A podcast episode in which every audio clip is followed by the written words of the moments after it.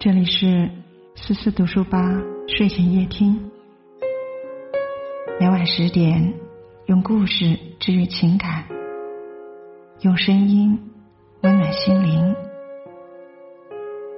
我们一起来听。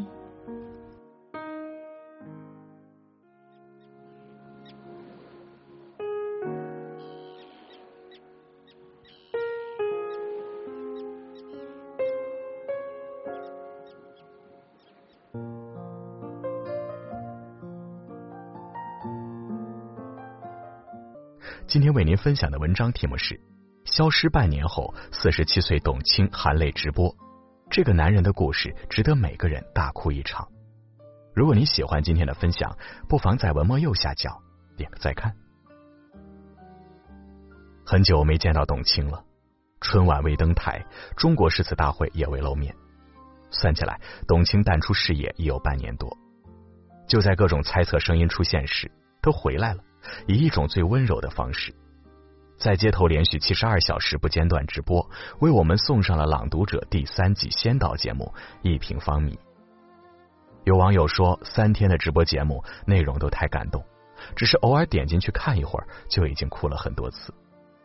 而我的眼泪是在看到一个熟悉的面孔时落下的——陶勇医生。他的左手还带着九个月前那场恶性事件中所受的伤。可他说起行医救人的故事，却像从未被这个世界辜负过一样。你见过驼背的老人吗？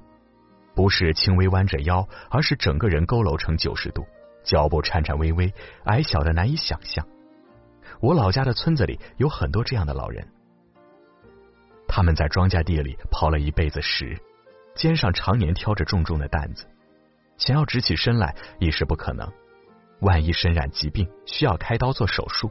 风险和难度更是难以估量。十一年前，年轻的陶勇就在这样一位老人的面前犹豫了很长时间。那是二零零九年，陶勇二十九岁，刚刚成为眼科主治医生不到两年。跟着健康列车医疗队，他去了江西。王阿婆就是当时的一名患者。陶勇至今记得她的模样，那是农村里最常见的老人，苍老的身子，小小的，不起眼。很沉默，佝偻的接近九十度，患有晚期白内障，已经失明很多年，腹部还长了一个巨大的肿块，像一片风中的枯叶，生命已摇摇欲坠。以老人的情况来看，想要做白内障手术很冒险，流动医疗列车上的条件也不如医院的手术室那样完善。也有人劝，万一失败了，将是职业生涯的一个污点。陶勇迟疑了，我有非常充分的理由告诉自己。不能给他做，但老人的一句话让他下定了决心。王阿婆用方言对他说：“我想亲手给自己做一件寿衣。”别人或许不懂，但同样是江西人的陶勇瞬间明白：阿婆的丈夫和儿子早在多年前就已经去世了，她一个人在黑暗中孤独的生活了太久。而按照江西的风俗，老人去世时都要穿着自己亲手缝制的寿衣。这样到了那边才能找到亲人，再次团聚。这是一个老人在生命垂危之际最后一点小小的心愿。陶勇再也不忍心拒绝。为了这场手术，他费了很大力气把老人的驼背放平，垫了三床被子。幸运的是，手术很成功，王阿婆的视力恢复到了零点六。那难以言说的漫长黑暗终于照进了一丝光亮。手术一周后，阿婆去世了。但就在那最后七天里，阿婆完成了心愿，为自己做了一件寿衣。寿衣上，她缝了一个口袋，里面装进丈夫和儿子的黑白照片，再把开口缝得紧紧的，那样就再也不会掉出来了。临终前，阿婆托人给陶勇带了一句话，她说：“这些年，他一个人什么也看不见，在黑暗中很孤独，很想回家。谢谢陶勇医生，帮他找到了回家的路。”这是陶勇在《朗读者》中讲述的故事。他说：“从那以后，我比以前更勇敢了。我选择专攻葡萄膜炎这种比较困难的疾病，是因为我想挑战疑难。我想通过目光，把希望和光明带给所有人。”我想起疫情期间有位患者曾说过的话，如果你觉得星星很亮，那是你没见过医生的眼睛。这句话用来形容陶勇再合适不过。哪怕那场撼动全国的劫难似乎就发生在昨天，陶勇说起救治过的病人，眼睛里的光仍比星星还闪亮。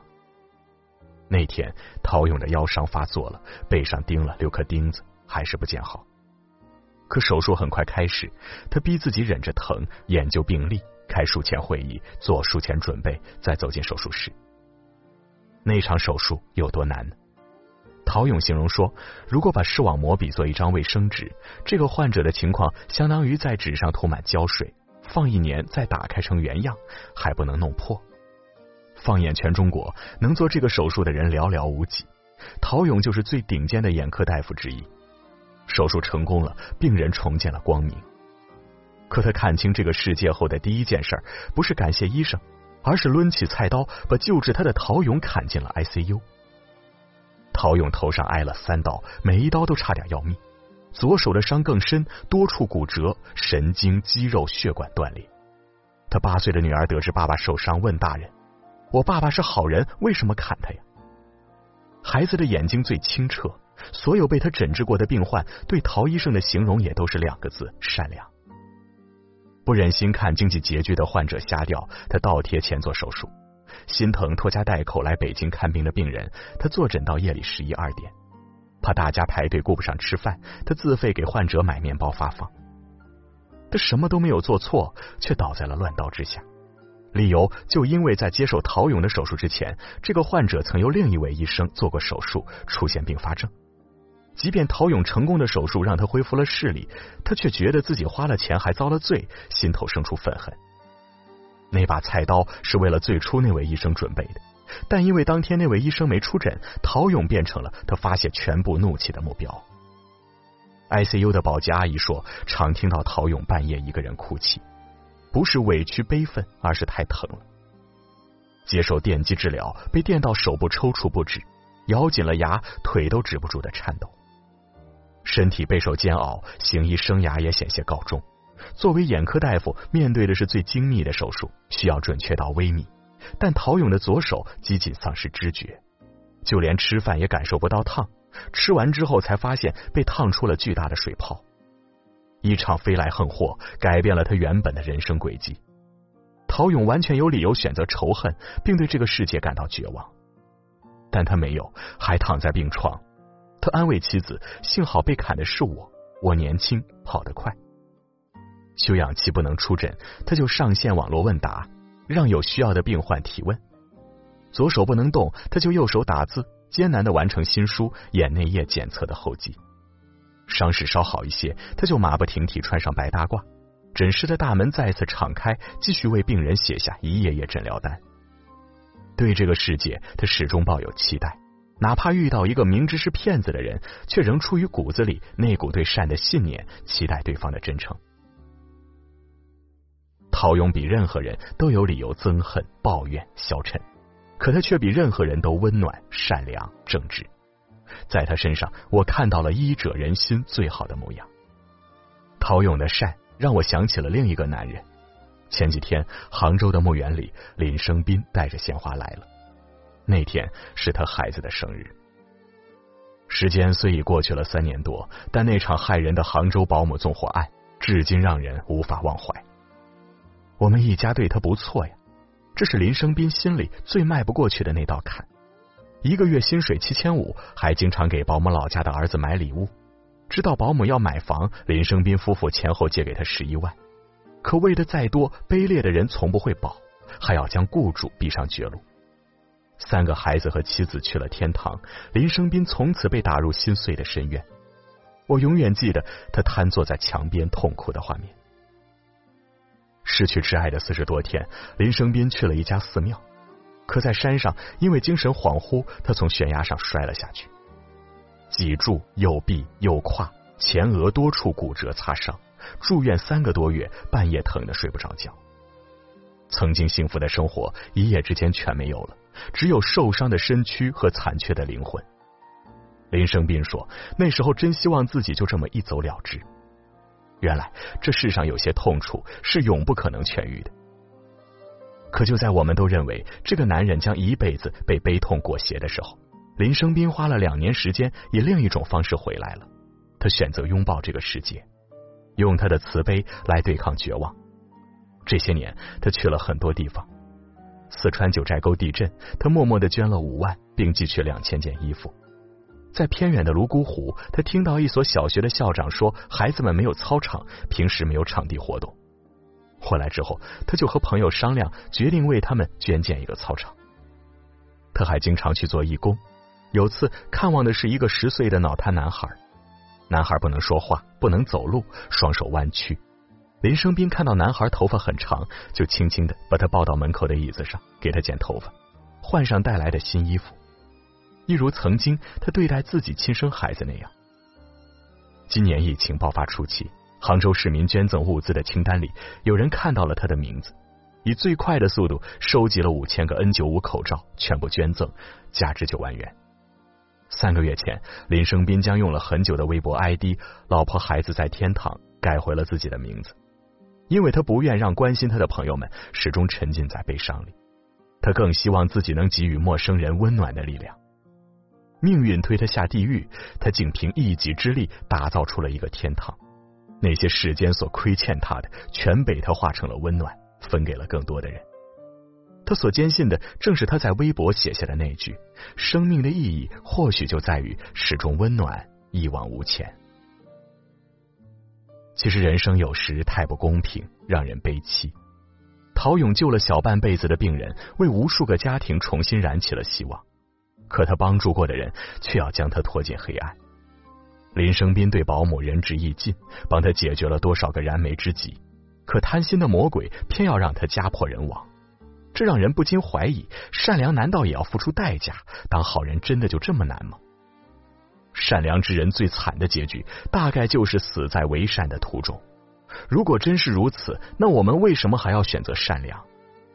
但在陶勇和林生斌续写的故事里，我看到了这个问题最好的答案。我们选择做一个好人，我们坚定的做善良的事，不是为了别人的感激，不是为了某种回报，只是因为这是对的，为了无愧于心，为了自己看得起自己。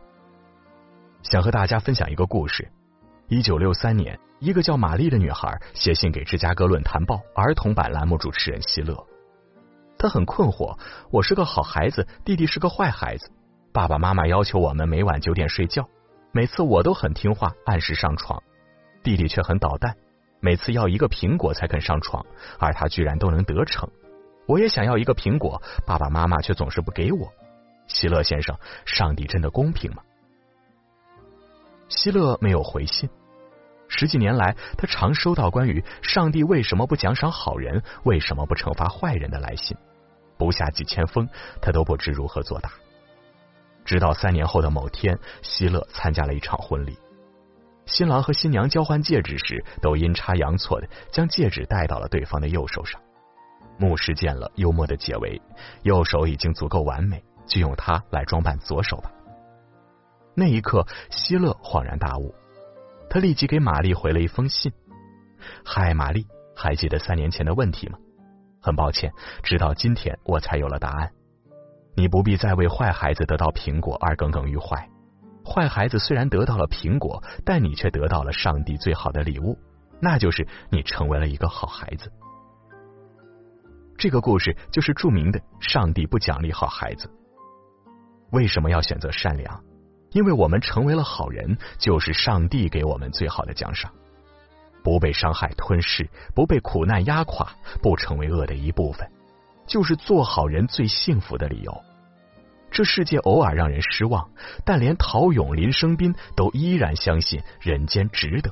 我们为什么不呢？